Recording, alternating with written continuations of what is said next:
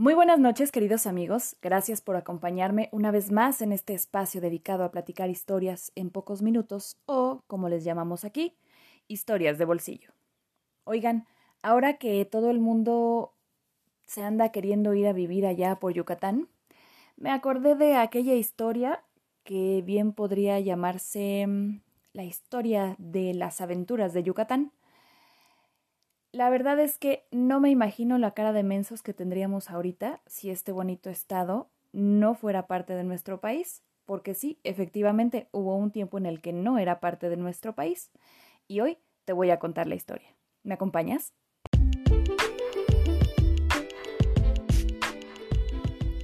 La República de Yucatán nos hizo el favor de ser parte de México junto con Guatemala al entrar el imperio de Iturbide. Pero al siguiente año, cuando Guadalupe Victoria andaba armando lo que conocemos como la República, decidieron también formar parte de todo el rollo federal y republicano, pero con una pequeña condición.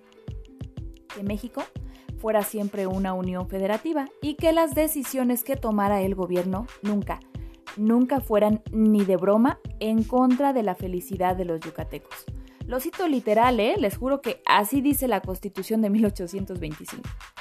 El caso es que cuando Santa Ana llega al poder nos volvemos centralistas. ¿Pero qué significa centralistas? Bueno, significa que en tu sistema político todo, todo el poder va a recaer sobre un gobierno central y los estados por consecuencia van a perder poder sobre sí mismos pues llevándose, ¿verdad?, entre las patas su soberanía, su poder de decisión y más.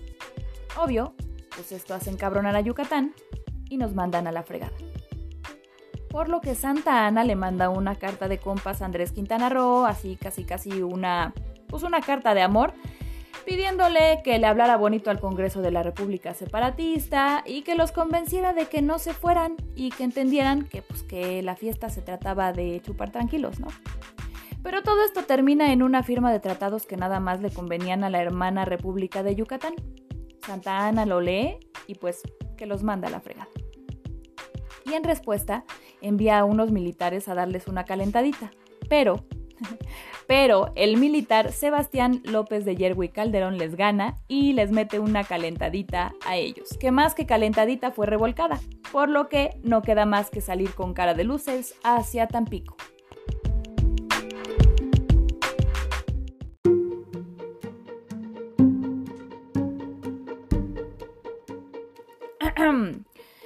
Después de esta humillación y de puro ardor, Santa Ana ordena un bloqueo económico a Yucatán. Un claro mensaje de, pues a ver quién se cansa primero, mendigos.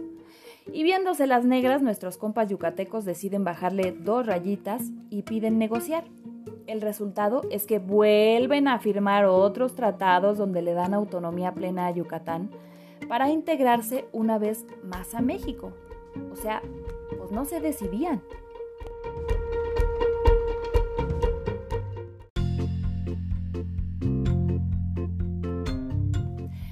Ese tiempo el desmadre en Texas se armó mucho más grande.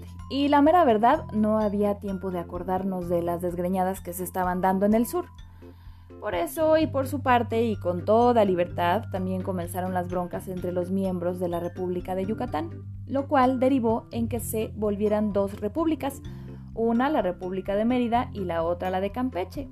La bronca es que aquí se formó una tercera, y esta fue donde los indios bien locos andaban haciendo aquello que yo creo que hoy conoceríamos como limpieza étnica, porque se dieron a la tarea de darle cuello a todo ser güerito y a todo aquel que no pareciera yuca o de la región.